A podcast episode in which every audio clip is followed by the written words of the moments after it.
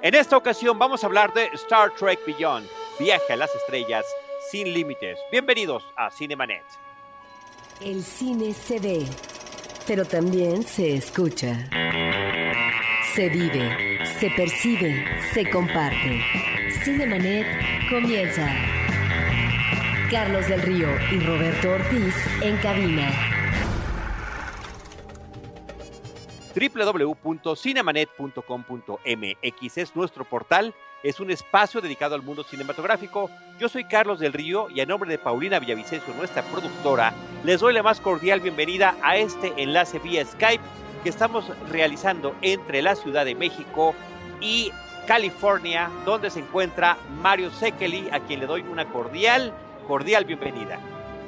¿Qué tal, querido Charlie? Pues es una cita obligada, ¿no? Ya desde hace años el mundo de Star Trek nos, nos conecta porque es no solamente nuestro hobby, sino también una oportunidad de, ¿por qué no decir, aprovechar los micrófonos y compartirlo con todos los seguidores de este universo? Y también hay que adelantar un poco de trama, decir que también queremos convencer a algunos más que están ahí entre que la veo y no la veo, se den cuenta que este es un universo interesante a explorar. Creo que en este programa siempre nos damos más chance de ser un poquito más fans que expertos de cine, ¿no, Carlos? Absolutamente de acuerdo, Mario. Y mira, y nada más recordar que hace ya muchos ayeres, ni siquiera tengo claro cuántos años, ahorita lo podemos buscar y te digo, el primer junket que me tocó a mí cubrir, mi primera visita a Los Ángeles por parte de la revista Cine Premier para eh, cubrir una película de James Bond, fue cuando te conocí, cuando empezamos a charlar y toda la primera plática que tuvimos un par de horas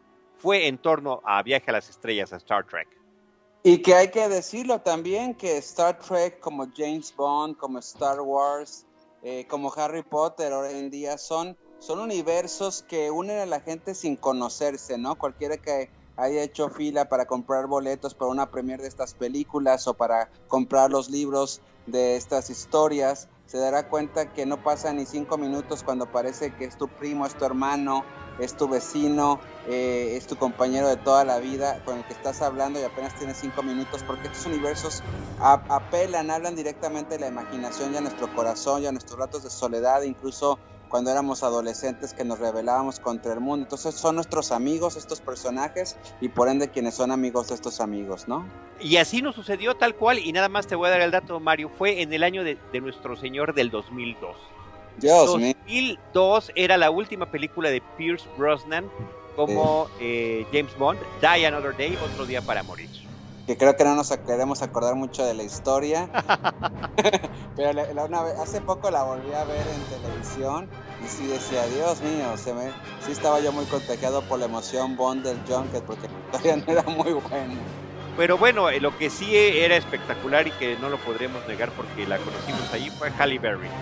Uy, bueno, todavía me quita el sueño es, esa actriz, eh, una supermodelo, y también este, la, la otra chica Bond, ¿no? Este... Sí, que después ya tuvo inclusive un mayor, eh, pues una mayor presencia, Rosamund Pike. Yes. Eh, más recientemente, realmente como que no fue sino hasta Gone Girl donde realmente eh, pegó fuerte. ¿sí? Hizo por ahí una, creo que sensatez y sentimientos, una de esas de Jane Austen. Sí, la del 2005, porque hay ah. muchas versiones de Orgullo y Prejuicio. Orgullo y, Prejuicio, es Orgullo y Prejuicio, Pride and Prejudice. Exacto, Orgullo y Prejuicio. Y yo la verdad cuando la veí me volví a enamorar de ella y cada vez que aparece, aquí incluso en Gone Girl, que es hasta Villanosa, uh -huh. yo creo que, ¿sabes qué película me encantaría ver con ella? Una película como Femme Fatal, porque es muy, este, es muy su tipo en esta es, película. Es lo suyo. Sí. Es lo suyo. Mario, pues vamos a entrar en materia, tenemos muchas cosas que platicar y creo que también debemos de presumir un poquito la oportunidad enorme que hemos tenido a través de esta eh, pasión por la cobertura cinematográfica y esta pasión, como tú dices, por compartir lo que hacemos y lo que vemos, de que estamos ante un podcast muy especial, no nada más porque estamos hablando de esto que tanto nos gusta, sino porque tuvimos distintas perspectivas muy cercanas al fenómeno de esta película, empezando, si te parece bien, por la visita al set que hiciste para la revista Cine Premier. Sí, bueno, fue la verdad una gran oportunidad. Creo que tú y yo nos hemos dado a conocer en las respectivas distribuidoras como gente muy apasionada, eh, tú con, con Star Trek y James Bond, yo con Star Trek, Star Wars, y entonces creo que están amenazados de muerte algunos ejecutivos no nos dan algunas entrevistas.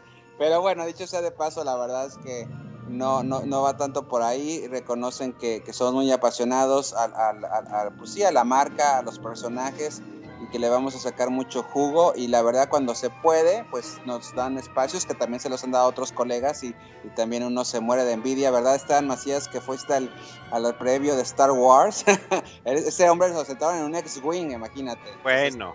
Pero bueno, pero yo no me en un X-Wing, pero sí eh, a los trekkers sí les va a decir, bueno, pues que, un poquillo de envidia y se los comparto con gusto. Fui al set de filmación en Vancouver de Star Trek Sin Límites y me tocó pues caminar algunos de los pasillos del Enterprise que, que, si bien pues ya con eso ya es para tener como un momento de epifanía, ¿no? Decir que está uno a bordo del Enterprise, pero también les puedo decir, me quedé con las ganas de visitar el puente de mando, puesto que todavía no lo tenían construido el día que yo, yo fui a la filmación. Uf, uf, uf.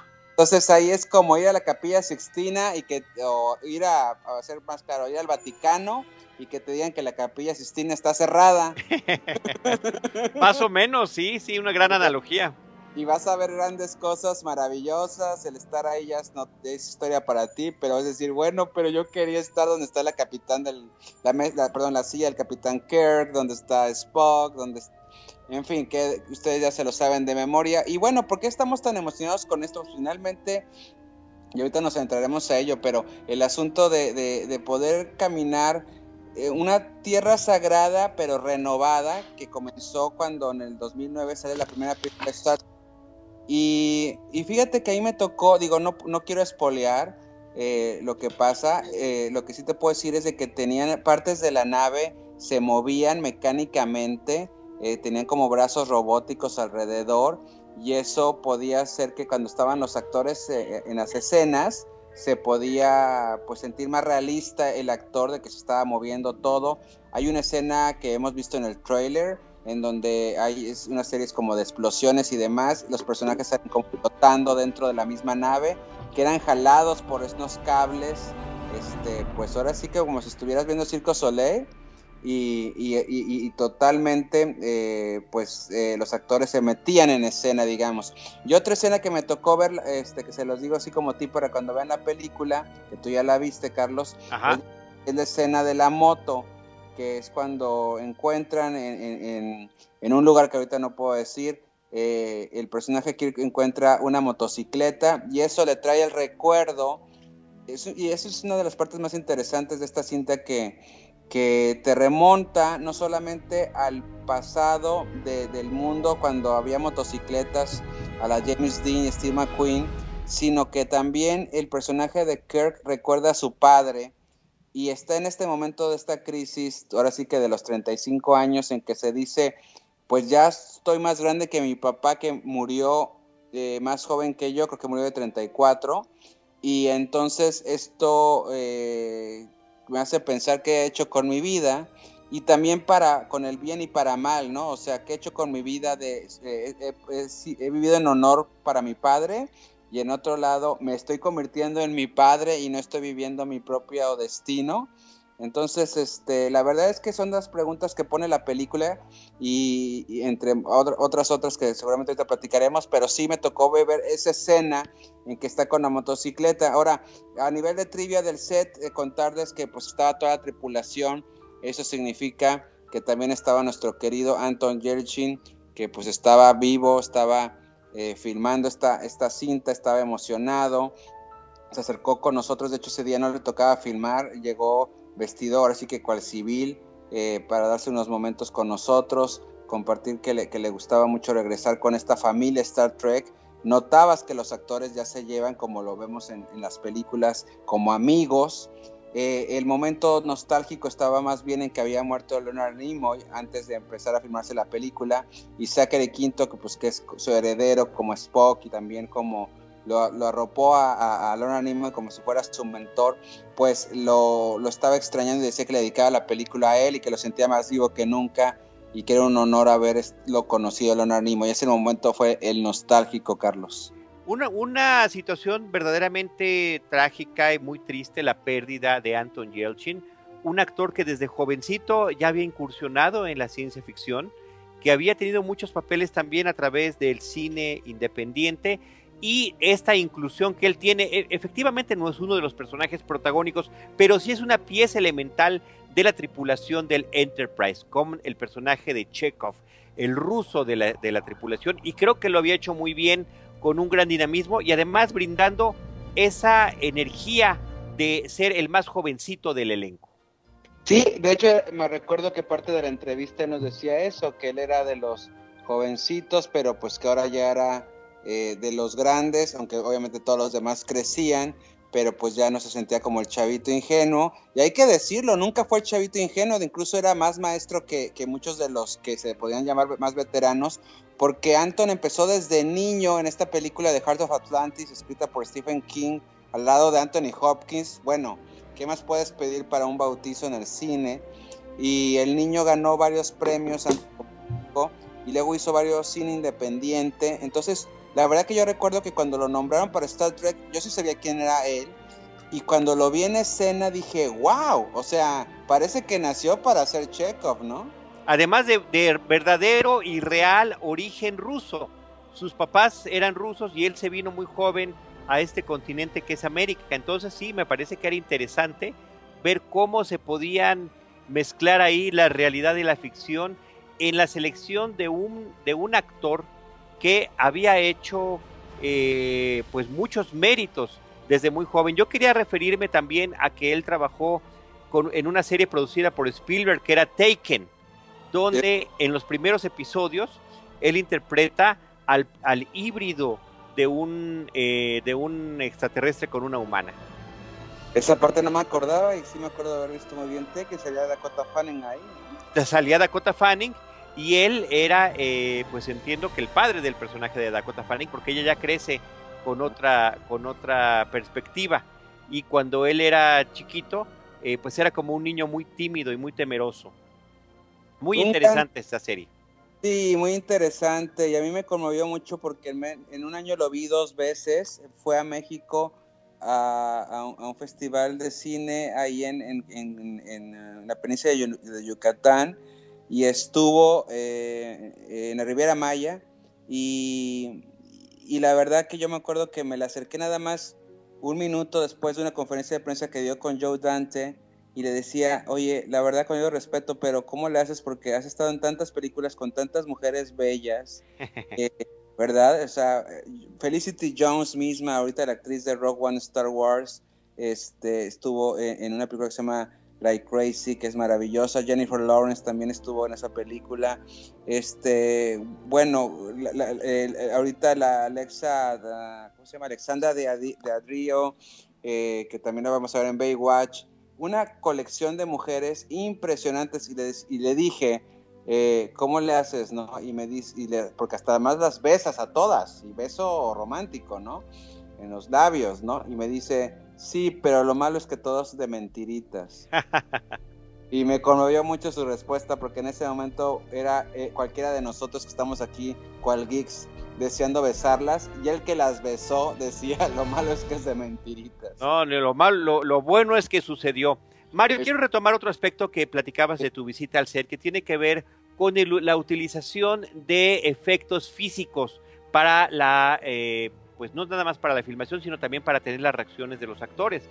Recordemos que una parte clásica de la serie original era que cuando el Enterprise se encontraba en algún peligro, era atacado, atacado por por cualquier raza extraterrestre o entraba en, atmósferas que no eran favorables para el Enterprise, la nave se sacudía y este efecto se conseguía moviendo la cámara de izquierda a derecha.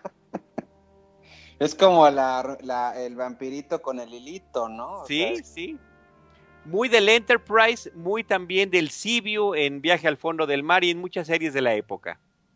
Sí, todo Perdidos en el Espacio seguramente, todas esas series, pero pues sí, este, a mí, a mí me da, a mí me da, este, entre risa, nostalgia y un poco de cosa, porque como decía yo al principio, me encanta vender Star Trek a las nuevas generaciones y ahora ya hay que decir el término millennials, ¿no? Y este, y a lo mejor, no sé, cuando hablemos de estas cosas va a haber algún chavo o chava que van a decir, uy, así de chafo era esto. No, no, pero era el entusiasmo que había de poder hacer con muy pocos recursos una serie que, mira, no nada más llega a su 50 aniversario, sino que generó muchas otras series televisivas, muchos spin-offs, las películas y ahora este relanzamiento que tú comentas arranca desde el 2009. Sí, y totalmente, Charlie. Yo creo que la verdad es de que los fans han quedado eh, contentos. Muestra está que, tú y yo, que también somos Trekkies o Trekkers, somos, eh, hemos quedado complacidos. Eh, yo creo que ahorita esta tercera película, la buena noticia es que ya se está hablando de una cuarta, es, pero también, y también ya viene una serie de televisión que seguramente platicaremos después, pero el asunto aquí es que Star Trek está más vivo que nunca, los 50 años lo ha revitalizado. Aquí en Estados Unidos, países como Alemania, como Inglaterra, que son fanáticos, tienen un público muy grande este universo. Las revistas, por ejemplo, Time, Newsweek, Entertainment Weekly, todas sacaron número especial como de 70, 80 páginas dedicadas a Star Trek. Algo tiene que seguir pasando en este universo de Jim Roddenberry, ¿no? Por supuesto que pasa y que sigue sucediendo. Eh, Mario, vamos a pasar de esta visita al set que tuviste de filmación en Vancouver a brevemente a lo que sucedió en un festejo de aniversarios de aniversario en los estudios de Paramount. Yo nada más quiero ahí comentarle a los que nos están escuchando, ya hicimos un episodio sobre esa visita nos encantaría que si están interesados, si les gusta todo esto del universo de Star, de Star Trek, lo puedan escuchar, porque una de las partes más interesantes fue haber estado en uno de los foros donde se filmaba la serie original. Ahí fue donde se realizó el evento y encuentro con el director, productor eh, de la película, con J.J. Eh, Abrams, con algunos miembros del reparto. Y después fuimos testigos del eh, nombramiento de una calle de los estudios Paramount en honor a Leonard Nimoy. Qué maravilla, y si escuchan ese especial seguramente escucharán en una frecuencia no audible para humanos la, la frase que envidia, que envidia, que envidia de mi de Porque yo me quedé con las ganas y este y lo que más me pudo y te lo dije ya varias veces Charlie es eh, era un evento que estaba invitado por cuestiones de personales, eh, ahora sí que, que tienen que ver fuera del trabajo, no pude ir, pero lo que más me pudo es no haber compartido contigo ese momento, habernos tomado la selfie ahí en Paramount. Sí, hubiera estado increíble, Mario, pero mira, después coincidimos en otro evento, aunque cada quien estaba en diferente punto de vista, con diferente perspectiva. Un par de meses después de este evento de aniversario en los estudios Paramount, eh, bueno, hay que decir que ahí en el estudio Paramount, ahí es donde me dieron mi pase para la gran premier mundial que se iba a llevar a cabo en el primer día o en el día previo a la apertura de la Comic Con en San Diego, de este evento que tú has cubierto en tantas ocasiones y del cual también hemos platicado aquí en Cinemanet. Sí, era una gran expectativa. Eh, yo la verdad tenía mucho entusiasmo de ir a esa premier porque como cada, pues ya llevo 13 años yendo a la Comic Con, tenía muchas ganas de asistir. De hecho llegué y, inicio yo la crónica para que tú la retomes ya porque tú estabas en primera fila. Tomé un tren de Los Ángeles a San Diego, Llego eh, y en el embarcadero detrás del centro de convenciones veo pues una, un auditorio al aire libre eh, en donde el año pasado fue un concierto con la música de John Williams de Star Wars. Bueno, pues ahora era dedicado a Star Trek, pósters, todo pintado de Star Trek y era un auditorio listo donde iban a llegar las luminarias. Yo me quedé con los fans recibiendo las luminarias, pero tú, mi querido Charlie, cuéntamenos, estabas allá adentro nos tocó la oportunidad de estar adentro y sí, Mario, también tuvimos que hacer el recorrido de Los Ángeles a San Diego. Yo lo hice por coche, ahí cometí un grave error, el tráfico fue espeluznante, hicimos cinco horas para llegar. Y a la llegada, eh, pues efectivamente unas filas increíblemente grandes para poder entrar, solamente entraban los que ya tenían esta invitación previa. Como bien comentas, este parque que está junto al embarcadero fue bardeado y dentro se construyó una pantalla de IMAX eh, para tener esto que sería la primer gran premier de una película eh, hollywoodense al aire libre en pantalla IMAX. Pero además estuvo allí la Orquesta Sinfónica de San Diego porque la, la proyección fue musicalizada en vivo, lo cual de por sí ya era una cuestión que nos emocionaba de más. Eh, el día era fabuloso, era un día soleado, no había una nube en el cielo. Nos tocó llegar temprano y ver cómo poco a poco iba atardeciendo porque estaba programado que a las 8 iniciara este evento. Eh, hubo una especie de pasarela especial para quienes habían ido disfrazados, que fueron varios los que asistieron de esa forma a la premier, donde cámaras de televisión grabaron y los entrevistaron y se hizo un concurso para ver quién se llevaba alguna memorabilia de la película. Antes de que iniciara la película también nos estuvieron proyectando escenas de la serie original y en un momento que también nos, eh, agarró desprevenidos, pues tuvimos a la mismísima Ujura, a Michelle Nichols, la actriz de la serie original, que con una gran disposición, con un gran cariño para ese público, eh, que entiendo yo eran más de 3.000 esperando que iniciara la función, platicó de sus anécdotas y de sus recuerdos de la serie original.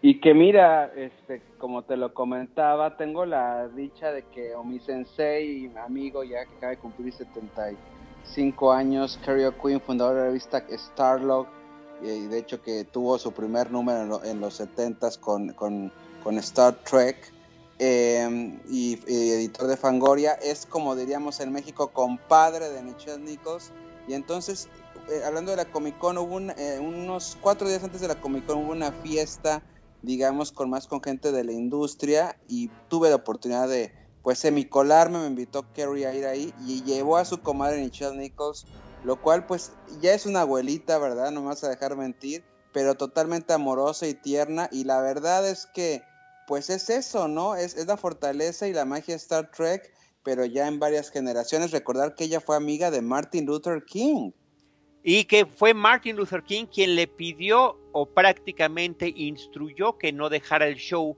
cuando ella sentía que su papel no era particularmente relevante. Eso lo recuerda ella, lo recordó ante nosotros y también recordó haber sido eh, protagonista sin entender en ese momento el impacto que tendría del el primer beso interracial porque ella decía, bueno, es que en la televisión la gente se la pasa besando todo el tiempo. Sí, pero nunca un hombre blanco había besado a una mujer negra en televisión abierta. Y sí, sigue siendo uno de los grandes eventos de la historia de televisión, como muchos otros en las que Star Trek, la serie de televisión, se involucró y que bueno, pues esta, pues son, son ya, como diría mi papá, piezas de museo vivientes, ¿no? Este tipo de personajes. Partes y pedacitos de la historia ese beso y esa plática con Luther King y el papel que tendría una mujer afroamericana en la pantalla grande en el horario más popular que podía haber en la televisión significó una parte de la lucha por los derechos civiles en Estados Unidos. Esto estaba sucediendo a finales de los 60 y me parece que siempre es importante recordar cómo todo ese trasfondo eh, político y social se trasladaba afortunadamente sin las censuras que normalmente había hacia estos temas a la televisión, gracias al ingenio de Gene Roddenberry, de sus escritores y del velo que les brindaba la ciencia ficción. Exacto, ese velo es lo más importante, yo pondría arriba Charlie, porque es como cómo te sales con la tuya, ¿no? De que eh, los ejecutivos, pues ahora sí que valga la, la, caricatura, que están en su traje sastre gris y que ven todo con números y blanco y negro el mundo, piensan que estos universos son de, monitos, de, de, monstruitos, de navecitas, y no se ponen en verdad a darse cuenta de los temas que se están manejando, que precisamente son los temas que ellos están censurando en series, digámoslo así, más directas, ¿no? Pero en realidad Star Trek estaba hablando directo a toda la persona que le prestara atención. Absolutamente, y eso es una de sus partes más importantes. Y bueno, regresando a este evento de Premier, como tú has visto y conoces allí en San Diego, el lugar es espléndido, este embarcadero lleno de yates de lujo, eh, junto al centro de convenciones, donde el atardecer se disfruta viéndolo junto al mar, verdaderamente impresionante, pues todo eso nos tocó vivir en ese momento. Y, y, también eh, comentar que antes de que iniciara la función y después de que todas estas estrellas y el director eh, John Chu y J.J. Abrams y el resto del elenco pasaran por esta alfombra roja que tú tuviste la oportunidad de ver a unos cuantos metros de distancia. Pasaron también a presentar cada uno algún comentario el más emotivo sin duda fue el de JJ Abrams, recordando que algo estaba mal esa noche. Y algo estaba mal porque faltaba uno de ellos, uno de esa familia que ellos habían creado, que era Anton Yelchin, pero que allí estaban sus papás y que pedía unos instantes de silencio. Se apagaron las luces, Mario, se apagó todo lo que había en ese momento y de verdad fue extraordinariamente conmovedor ver cómo todo esto culminaba además con un estruendoso aplauso para este eh, joven recién desaparecido. Desaparecido, pero nunca más antes importante Star Trek porque en realidad eh, como, como sucedió, yo lo vi de lejos este, con parte del embarcadero de por medio, pero los fans estábamos guardando silencio para escuchar a lo lejos las palabras de Arms y el elenco. Eh, todo el mundo volvió hacia el cielo y comenzó lo que les vas a narrar. ¿Qué comenzó? bueno, comenzó eh, una suite que interpretó la Orquesta Sinfónica de San Diego antes de que empezara la película. Era una combinación de la música que Michael Giacchino, que también pasó a presentar la música, eh, él ha generado para estas últimas tres películas que alternaba con el tema original de la serie televisiva. Al mismo tiempo se había llenado de humo este espacio, había rayos láser sobre las cabezas de los espectadores y en la bahía de San Diego un espectáculo sin igual de fuegos artificiales que retumbaban contra los edificios que se encontraban junto a este embarcadero. Una cosa verdaderamente que te ponía la piel de gallina, que no sabías para dónde voltear porque estabas por una parte disfrutando la música, por otra parte disfrutando el espectáculo de los rayos láser y por otra los fuegos artificiales. Realmente un evento asombroso que también se vivió desde afuera, Mario. Sí, se vivió desde afuera y estábamos todos fascinados.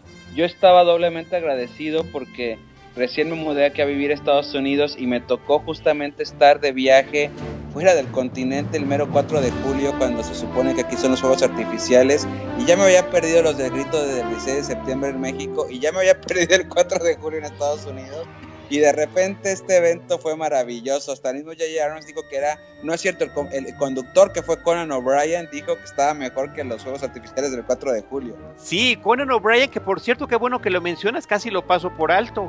Qué gran presentador, qué, qué manera, no nada más de tener preparado material previo, porque siempre vienen preparados sus bromas especiales, pero también para improvisar en algunos momentos. Me causó una magnífica impresión y me parece que además hizo una de las mejores bromas en torno al personaje de J.J. Abrams, porque cuando lo ve llegar, dice, en lo que caminó del centro de convenciones por alfombra roja para llegar aquí a la premier, el señor ya produjo otras tres series televisivas y cuatro películas, ¿no? Hablando de esta, de, de cómo J.J. Abrams se ha convertido en una marca y efectivamente por el paso que él ha tenido en su trayectoria exitosa a través de la televisión y el salto a la pantalla grande y su regreso como productor ejecutivo a diferentes proyectos, pues sí, de ahí la broma que lanza Conan O'Brien. Sí, y la verdad es que él ya ha sido posicionando de la Comic Con, dicho sea de paso, los últimos años. Ya tiene un programa ahí mismo que se transmite a nivel nacional, en donde invita a los, a los actores de la Comic Con, lo cual está bueno porque es compartir la cultura pop y la fascinación geek por una semana con toda la nación, ¿no? Y bueno, pues Star Trek comenzaba así y la verdad es que aunque la Comic Con iniciaba el día siguiente, ya lo mejor se había dado en esas dos horas, ¿no? Quiero decirte, yo no me quise autoexplorar la película, pero desde donde yo estaba, y estaba pues ni siquiera atrás de la pantalla, sino estaba de lado, del otro de la bahía, se veía hermosa esa nave Enterprise surcando la pantalla. No, eh, sí, es que no tienes idea de la calidad de la proyección. Yo estaba un poco inquieto con la, con la, justamente con esto. Dije, posiblemente haya problema de audios, es un espacio demasiado grande.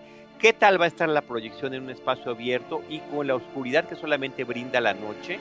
Y, y todo salió verdaderamente perfecto y espléndido. De principio a fin la película se vio y se escuchó de una manera excepcional y mira la importancia que reviste que este proyecto haya renacido en el 2009 para nuevas generaciones sin perder el contacto básico con eh, la serie original y las películas previas, con una genialidad que me parece que es de una sencillez y sofisticación simultánea, que es una línea temporal de tiempo distinta, alterna a la que habían vivido los otros personajes. Claro, y tú decías hace rato de los escritores que acompañaron a Roddenberry, eh, la, genialidad del concepto y todo es Roddenberry, pero también la genialidad es que reclutó actores como escritores como el mismo Rod Serling, ¿no? Creador de Star, eh, perdón, de, Dimensión Desconocida, y otros tantos Richard Matheson también, que también este novelista de películas como Soy Leyenda o de libros como Pierde el tiempo que vuelva, este, Summer in Time, ¿no? Y eso es lo que creo que ha hecho que Star Trek también esté hasta nosotros. Ahora bien, la gente que nos está escuchando dice, ok, ok, esos shows estuvieron espectaculares, pero la película, ¿qué tal? La película, la película. Y nada más quiero sumar un comentario. Además de los escritores que has mencionado, recordemos que también escribía allí una persona en la serie original de, de nombre en pantalla DC Fontana, DC Fontana, que era el nombre de una mujer que justamente por eso ponía sus iniciales, para que no se supiera que una guionista era mujer y que seguramente también impactó con sus comentarios eh, y con su perspectiva en los guiones de esta serie. Ah, pues claro que sí, también. Eh, pero entonces, ¿cuál era su nombre original? Ah, ahorita te lo checamos, Mario, en este momento no me ah. acuerdo, pero ella empezó como secretaria ahí trabajando con Gene Roddenberry y se convirtió en guionista. Pero vámonos, como, como mencionas, ahora sí a la carnita. ¿Qué tal? ¿Qué nos pareció esta tercera entrega? Ya no, es la primera que, de estas tres que no dirige J.J. Abrams. Le cede la estafeta a un director que se llama Justin Lin, que a mí me causaba cierta inquietud porque, pues si bien es un hombre que las cosas técnicas las maneja a la perfección, porque además ha hecho varias de las películas de Rápido y Furioso, tampoco me parece, es al mismo tiempo la temática de, estas, de esta otra franquicia cinematográfica de Rápido y Furioso, la que no me daba las mejores credenciales. ¿Me explico, Mario? Sí, totalmente de acuerdo. Este, finalmente, digamos que no está bautizado en la sangre de la ciencia ficción, pero ya cuando lo empezabas tú a digerir, te dabas cuenta que es un hombre que sabe muy bien dirigir las secuencias de acción cosa que compete para un realizador de Star Trek y también de alguna manera sabe dirigir películas ensamble, ¿no? Porque pues le da tiempo de pantalla a cada uno de los personajes y bueno, pues eh, yo creo que la elección sí fue muy efectiva y las críticas para bien o para mal tendrán que ir más bien con el guion. No, por supuesto, pero déjame te digo un dato más de Justin Lin. Él, a diferencia de J.J. Abrams, él sí es fan de Hueso Colorado, de Star Trek y lo veía de niño con su familia y para él y para su familia como inmigrantes les significaba mucho que eh, pudieran ver este universo de integración racial en el futuro. Pues qué interesante y saber también incluso que estamos viendo a un director asiático dirigiendo una franquicia norteamericana, pero que tenía la visión de integración y que bueno, finalmente también hay un personaje asiático que también revela algo que no le sabíamos, ¿no? En esta película. Sí, sí, que causó cierta polémica eh, y esto es, inclusive no hemos entrado todavía al tema de la, del comentario propio de la película, pero antes de que, de que se estrenara la cinta, se anunció que el personaje de Zulu, interpretado por John Cho, en esta nueva, eh, nueva nuevo relanzamiento de las, de las películas, pues revelaría que es un personaje gay y que tiene una hija adoptada, una hija eh, que se menciona en la otra línea temporal con el otro Zulu.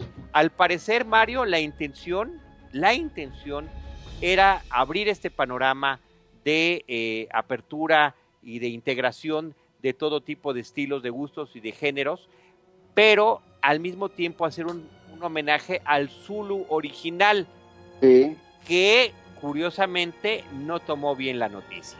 Sí, el señor Josh Takei, que por cierto es amigo de este señor que les decía yo, que es mi amigo Carrier Queen, eh, que también es parte de la comunidad gay, eh, se sacó de onda, como diríamos en México, porque dijo, y dijo, la verdad es que la respuesta que él da, a mí me gusta también su respuesta, ¿eh?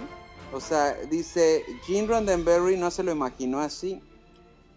Y, eso también habla de un actor comprometido con la visión del director, o sea, no nadie nos dudamos que para George Takei es muy importante el movimiento gay, de hecho es de los voceros y con lo que pasó ahorita recientemente en Florida, de la violencia anti-gay, fue de los primeros que, expresó su, queja y su condena y su abrazo a, resolver las cosas con tolerancia y no así.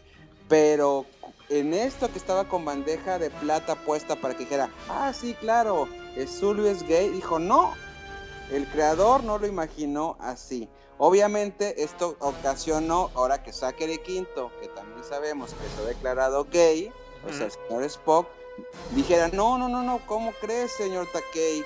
Con yo respeto, pero pues es que esto habla de la integración y entonces ya estamos en el terreno también, que también se vale, porque tampoco estoy diciendo que no fue buena idea que fuera gay, eh, lo que pasa en el universo, por ejemplo, de Harry Potter, que ahora en la obra de teatro, el personaje de Hermione, interpretado por Emma Watson en las películas, le interpreta pues una mujer de raza negra británica, ¿no? Eh, en lo que se dice que por pues, los personajes los puede interpretar quien sea, y bueno, para muestra un botón, Shakespeare mismo lo han interpretado personajes de todos colores, ¿no? primero empezando por Otelo, ¿no? Entonces, pues sí se vale, pero también se vale decir, bueno, pues cómo lo, lo ambicionó el creador. Claro, claro, son dos puntos de vista diferentes, pero eso causó cierta polémica. Bueno, Mario, vámonos a la película. Yo lo primero que quiero comentar es que, y es lo más curioso de todo, que después de dos películas, es hasta la tercera donde realmente estamos viendo lo que veíamos en la serie de televisión original, que era la misión de cinco años del Enterprise que era el meollo del asunto, que estuviera esta nave explorando el espacio y que a través de estas exploraciones tuviera diferentes contactos con razas, con culturas y con cosas distintas a lo que conocemos. Sí, totalmente, porque y era curioso darnos cuenta que a pesar de toda la acción que vimos en la película 1 y 2, pues prácticamente la nave se había quedado en el hangar, ¿no? O sea, no, no había salido a explorar, ya y a pasar su reporte. Y de hecho creo que uno de los primeros aciertos de la película, lo, quiero, lo quiero comentar, eh, es este, presentar algo que, y recordar también que el co-guionista de la película es también Simon Peck, que, que, la hace de, de Scotty. Bueno, pues eh, eh, muestran algo que de niños jugábamos y que nunca lo veíamos en la serie, yo creo, que es el tedio, ¿no? Cómo estos personajes podrían estarse cansando, que estuvieran en el Enterprise de llevar meses y años haciendo lo mismo todos los días. Y así empieza la película, lo cual se me hace muy acertado porque lo hace muy humano. Y lo hace con un gran sentido del humor. Y inclusive a la referencia de que los días parecen episódicos, como los episodios de la serie.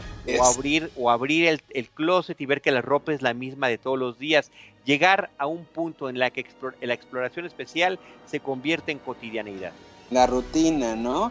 Pero también uno como con ojos de alguien que no vive todavía esa realidad, como suele sucedernos aquí en la vida diaria, decimos, es como si alguien te dice, trabajo en Lucasfilm, ¿no? O trabajo con J.J. Abrams, uy, ha de ser como ir con, a trabajar con Santa Claus todos los días, ¿no?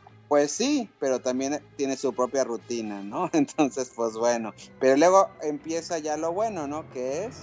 Es una operación de rescate a la que es convocada el Enterprise como muchas que ha tenido. Y esta fallida operación, sin dar muchos más detalles, ocasiona que la tripulación se divida en distintos grupos. Y me parece que ahí parte del ingenio estuvo en reunir a personajes que normalmente aparecen como, como opuestos, lo cual es muy interesante y que además estos personajes queda aquí de manifiesto y claro que están tan bien confeccionados, también ideados desde la serie original en sus diferentes versiones que siguen funcionando.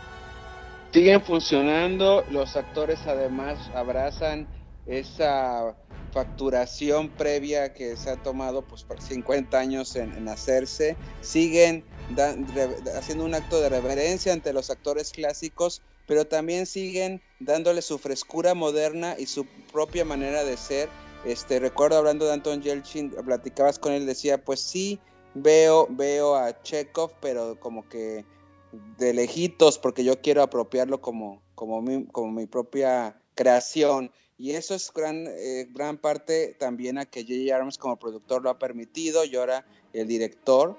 Y bueno, creo yo, sin temor a equivocarme, que lo más trequi o trekker de esta película es precisamente eso que tú estás llamando, Charlie. Las relaciones humanas, las relaciones de amistad y poner los opuestos para que tengan que convivir y resolver cosas, ¿no? Y cómo a través de esta resolución queda también de manifiesto que independientemente de esas diferencias grandes que tienen, forman parte al final de cuentas de una misma familia. Me parece que eso es sensacional. Otro aspecto que hay que destacar es que Idris Elba, este extraordinario actor eh, británico, con una gran fuerza en su presencia y en su voz, interpreta ahora al villano en turno y que desafortunadamente me parece, Mario, que no brilla tanto como hubiéramos deseado. Producto de lo, del maquillaje, ¿no? Está sepultado en el maquillaje. Está sepultado en el maquillaje, pero también me parece que el malo se convierte en el malo convencional que han tenido estas tres películas. Muy también al estilo de la serie original, por supuesto, pero como que estos eh, malos maquiavélicos realmente cada vez tienen eh, menos, eh, son menos oportunos en estas historias. Totalmente de acuerdo, creo que hay un hay una gran fíjate que eso daría hasta para otro programa, pero como que cada franquicia tiene un asunto paranoico o, locuaz por parte de los productores, porque cada uno tiene miedo de algo, ¿no? Y podríamos extenderlo hasta Star Wars o hasta los personajes de superhéroes, que bueno, creo que los que viven más ese pánico son los de Warner pero en el caso de Star Trek tienen estas siempre ganas de, ampliar la audiencia. Y, el mismo Simon Pegg hablando del set visit nos decía, bueno, es que, porque no contamos una partecita medio oscura que ellos no quisieron retomar por obvias razones, ¿no? Pero es que originalmente esa película la iba a dirigir el, el México norteamericano Roberto Orsi con un guion de él y que recordar que sí pues escribió las primeras dos de Star Trek y varias de los Transformers y después algo sucedió que ni el guion ni él participó llaman a Simon Pegg eh, y e, empieza este asunto del nuevo guion eh, Simon Pegg dice yo nunca vi el guion de Roberto Orsi sabrá Dios si lo vio o no lo vio pero lo que sí dijo es yo quiero quería hacer una película más amable, más accesible para todos, obviamente lo que le dijeron que tenía que hacer. Y el problema, pues es, eh, así como dijimos que la virtud es pues muy universal y muy atrayente y muy atractivo, ver estos personajes opuestos, tener que, que resolver problemas, de hacerse amigos, etcétera. El, el, el problema es que no se llega a la experiencia total de los mejores episodios de Star Trek que desafortunadamente quieran o no lo quieran los creadores, tú me vas a decir si estás de acuerdo o no, Charlie, pues es nuestro punto de comparación, ¿no? Sí, absolutamente, aunque no lo tenga eh, pues mucha gente.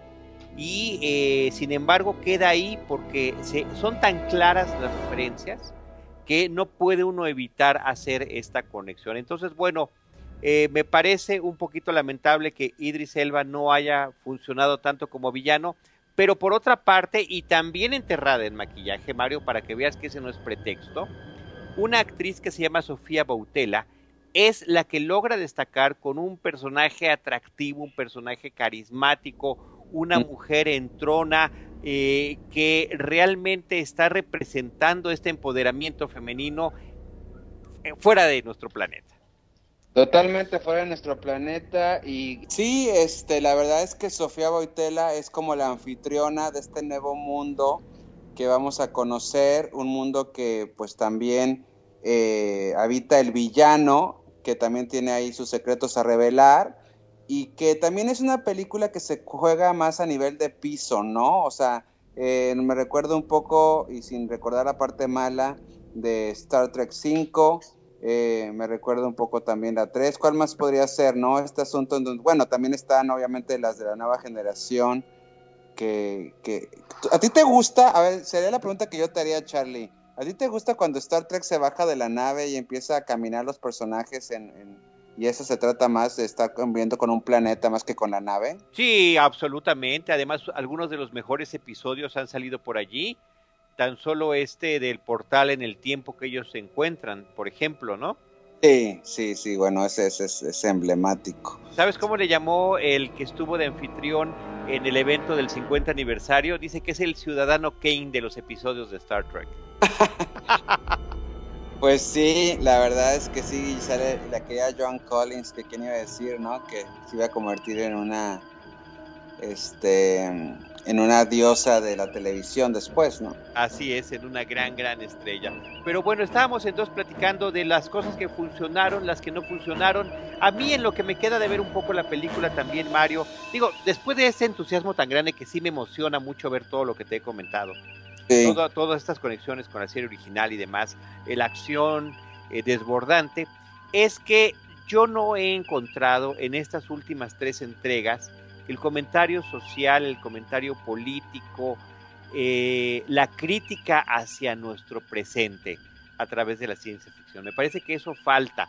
Tal vez, tal vez en esta ocasión, en esta última película, Star Trek Beyond o Star Trek Sin Límites, eh, tenga que ver un poquito con lo que los personajes están viviendo. La difícil transición de la humanidad de conquistadores, que es nuestra historia, a exploradores. De guerreros a viajeros en favor del conocimiento.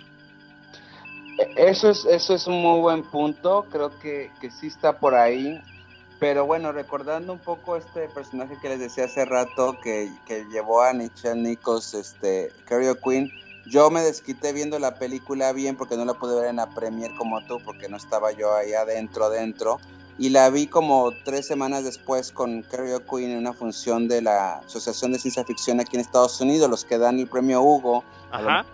ficción. Y estaba él muy emocionado, él estaba viendo por segunda vez, yo también estoy emocionadísimo, pero ya platicando en corto, este, sí me dijo, sí, porque además este señor fue amigo de Gene Roddenberry. Entonces dijo Kerry, extraño mucho a Gene, y de hecho hasta se le salió la lágrima, lo cual me conmovió mucho. Y me dijo, la verdad es que si estuviera Jean aquí, creo que estaría empujando mucho en eso que estás tú mencionando, Charlie, en, hablar más de ideas, menos acción, eh, acción desbordada de principio a fin, que no está mal, pero sí se ve a veces un poco esa ansiedad por porque la gente, los millennials, no digan, ay, bueno, pero pues es que, ¿por qué se sientan los personajes a platicar? Bueno, pues es que finalmente ese es el chiste de Star Trek, ¿no? Que se sienten a, a platicar y a manejar estos temas que los mejores episodios y las mejores películas de Star Trek lo han librado y que creo que el problema de esta tercera película y un tanto de la segunda es que con el paso del tiempo se te empieza, pues digo, no, no es un muy buen elemento de venta, pero como que se te empieza medio a olvidar la historia y nada más te acuerdas de lo que sentiste, ¿no? Claro, y aquí es un frenesí tal que tiene la película que eh, de repente falta esa parte que estás comentando, Mario. Y bueno, en algún momento lo hacen, pero para otro, para otro tema. Hay un remanso de tranquilidad dentro de la trama de la película que sirve para ofrecer dentro de la propia historia de la trama un homenaje a Leonard Nimoy, un homenaje al Spock original y de paso al elenco de la serie original. Sí, es un momento muy, muy lindo. Y bueno, pues Star Trek con esto confirma que no solamente hay un episodio para pasar la estafeta a una sola película, sino que en varias películas hemos seguido esa sensación. Y creo que también venía mucho al caso en estos 50 años. Me gustó mucho y eso lo, lo, lo vi, lo respiré desde que estuve en el set de la película de Star Trek Sin Límites en Vancouver, de que sí había una toma de conciencia que la franquicia cumplía 50 años y que tenía que homenajearse de alguna manera u otra, ¿no? Con todos sus eh, tramas y personajes modernos.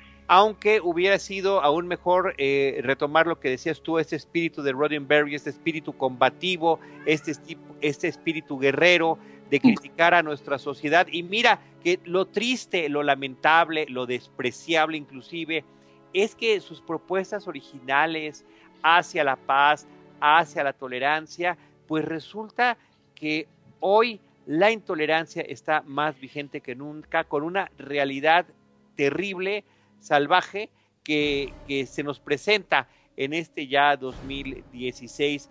Y por eso, por eso es que Star Trek siempre debe velar por este futuro esperanzador. Sí, un futuro esperanzador, pero un futuro que también nos muestre consecuencias, ¿no? Y que nos muestre también eh, lo que pasa cuando erramos el camino o que nos muestre eh, cómo construir ese futuro anhelado, ¿no? Y que muchas veces a través de sacrificios o de posiciones ante la vida, como lo dijiste hace rato, de explorar, de educar, de aprender, que son valores que necesitamos también ahorita. Y bueno, tal vez alguno me podría decir eh, Star Trek, eh, la segunda, la de En la oscuridad o hacia la oscuridad, Into the Darkness, pues sí estaba hablando del mundo terrorista, ¿no?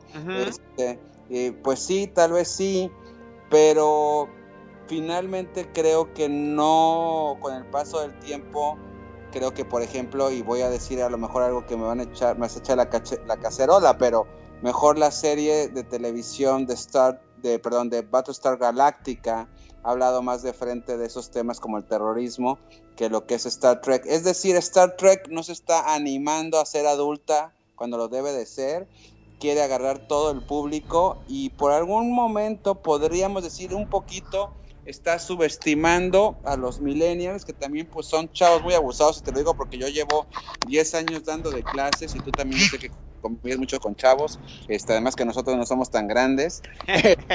por cierto. Por cierto. Eh, y que uno diría, bueno, pues este, atrévense, ¿no? O sea, yo creo que, que también hay, hay, historias cerebrales y, y el mismo Christopher Nolan, eh, la, pues, Memento, por ejemplo, es una película que le gusta mucho a los chavos, Eterno Resplandor, una mente sin recuerdo, son películas con muchas ideas, también este, que coquetean con la ciencia ficción, y si las quieres ver, a lo mejor eso es muy hardcore, muy nivel 10 para expertos. Bueno, no me hagas un Star Trek nivel 10, pero tampoco no te quedes abajo del 5 o coqueteando el 5 y el 6, ¿no?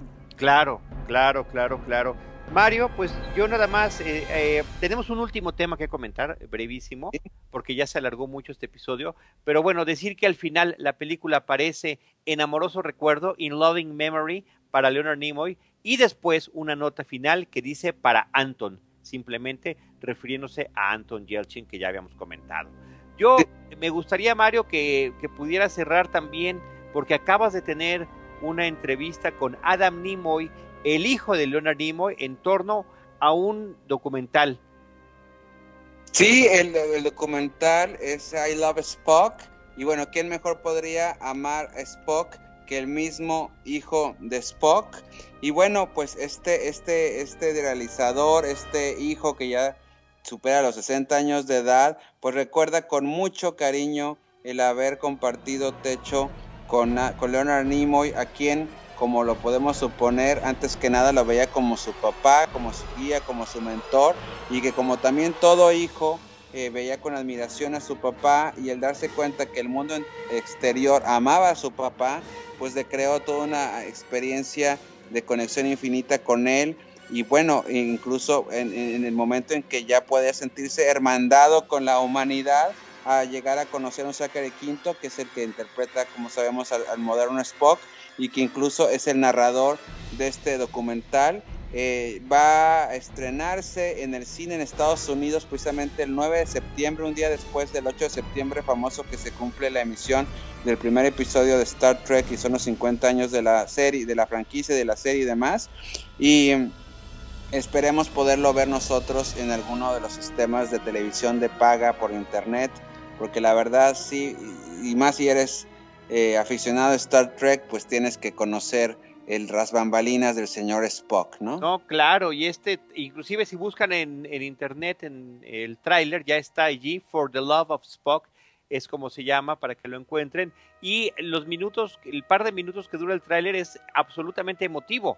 Sí, totalmente, porque además estás viendo lo que, pues, los que le dicen los home movies, ¿no? Las películas que, que los papás... Eh, que hace en la casa con la camarita de cine y luego con la ventaja también pues de que el papá estaba metido en los medios de comunicación y se podían filmar algunas cosas. También hay una emotiva secuencia como se puede ver en el trailer que es cuando están maquillando a Leonard Nimoy en una de las últimas películas de Star Trek.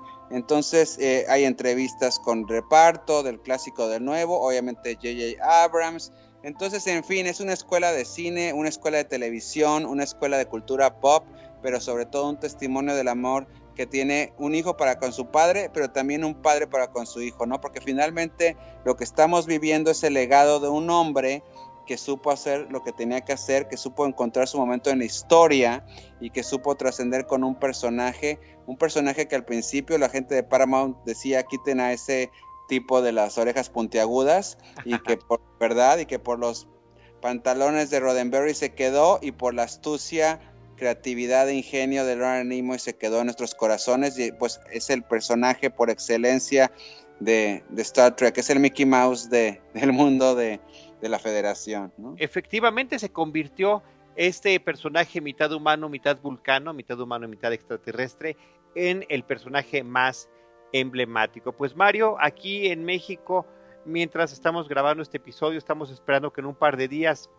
ya cuando oigan ustedes esto ya habrá pasado, sea la premier en México de la película. Vienen Simon Pegg y Zoe Saldaña. Eh, a mí me tocará para Efecto TV eh, poder entrevistar por lo menos a Zoe Saldaña eh, por algunos minutos, ya será muy interesante platicar con ella, pero bueno, siguen pasando muchas cosas, más la serie de televisión nueva que está anunciada para el próximo año. Claro que estaremos seguramente aquí dando latas en otro podcast, sabiendo todos los pormenores de la serie de televisión, que por lo pronto ya prometió que va a ser una capitana, pero lo importante es que va a ser la primera serie que no va a tener lugar como centro, el puente de mando, sino más bien los personajes secundarios o terciarios que siempre vemos de lejitos en el Enterprise. No sé si llegamos al nivel de los Red Shirts, pero seguramente estaremos conviviendo con ellos y sé más interesante porque es otra manera de vivir la exploración de Viaje a las Estrellas o Star Trek. Claro, y que no creas que no ha sido explorado esa, esa vertiente. Hay un capítulo sensacional en Star Trek The Next Generation donde cada uno de los personajes protagónicos del puente del Enterprise, eh, donde está Patrick Stewart, el capitán Jean-Luc Picard, tiene un jovencito del cual son mentores. Y las y ese capítulo en particular se trata de estos de, estos aprendices que están con cada uno de ellos. O hay uno en Babylon 5 que a mí me parece fabuloso, donde todo lo estamos viendo desde el punto de vista de dos eh, fulanos del mantenimiento de la estación espacial y que pues de repente nada más sienten cómo se zarandea la nave eh, o la estación espacial, perdón, que todos tienen que huir por tal o cual circunstancia y ellos lo están viendo desde una perspectiva totalmente casual, ¿no? Pero son parte de ello. Qué bueno, pues e, esa es, la idea, y incluso también es una idea que George Lucas tenía para una serie de televisión de Star Wars que últimamente se ha mencionado que a lo mejor la reviven este, estos universos que nos, que nos enseñan también de que todos pueden ser protagonistas, todos pueden en algún momento salvar el día o tener una opinión sobre la gran aventura de la vida, porque pues sí, a lo mejor podemos ser el arquetipo de Spock o de Kirk o, de Scotty o, o, de Uhura, pero también al día con día somos estas personas comunes que vamos a trabajar y somos parte de algo más grande, ¿no?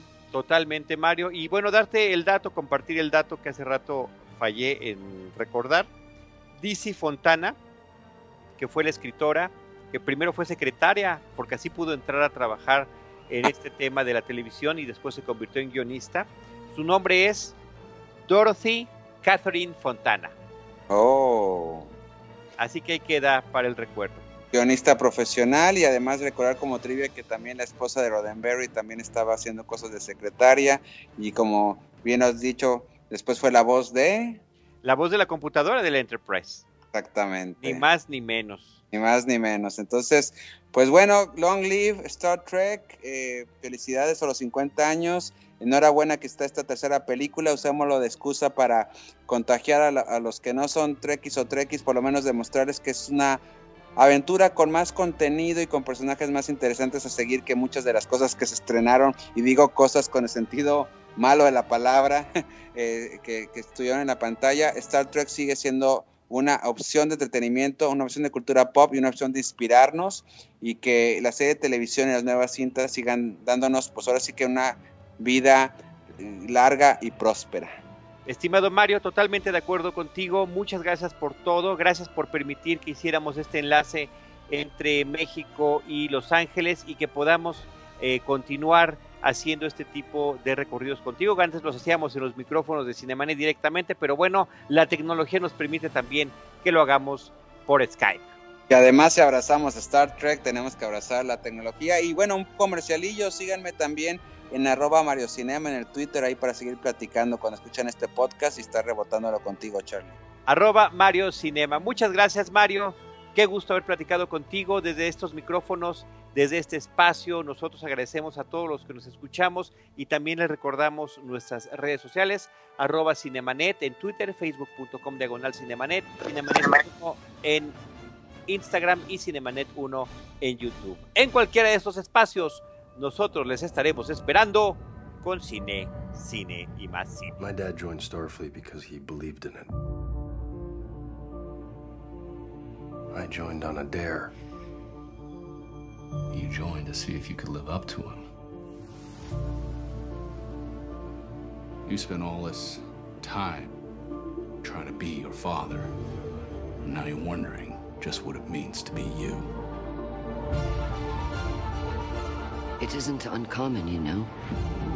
It's easy to get lost in the vastness of space. There's only yourself, your ship, your crew. You really want to head back out there, huh?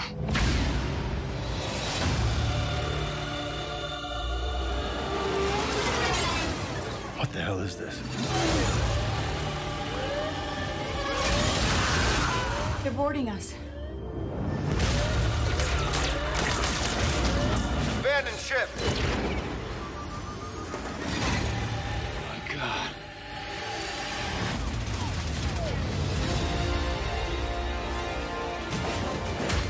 Know why you're here. Why we are all here. Our captain will come for us. Mercy will be the last thing on his mind. I am counting on it.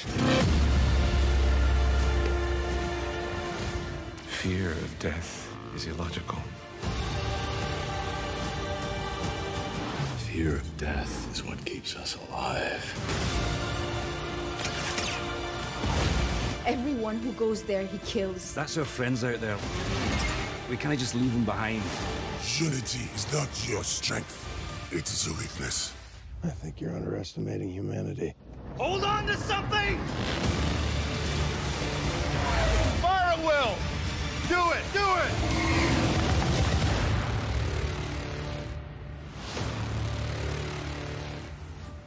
Pardon me.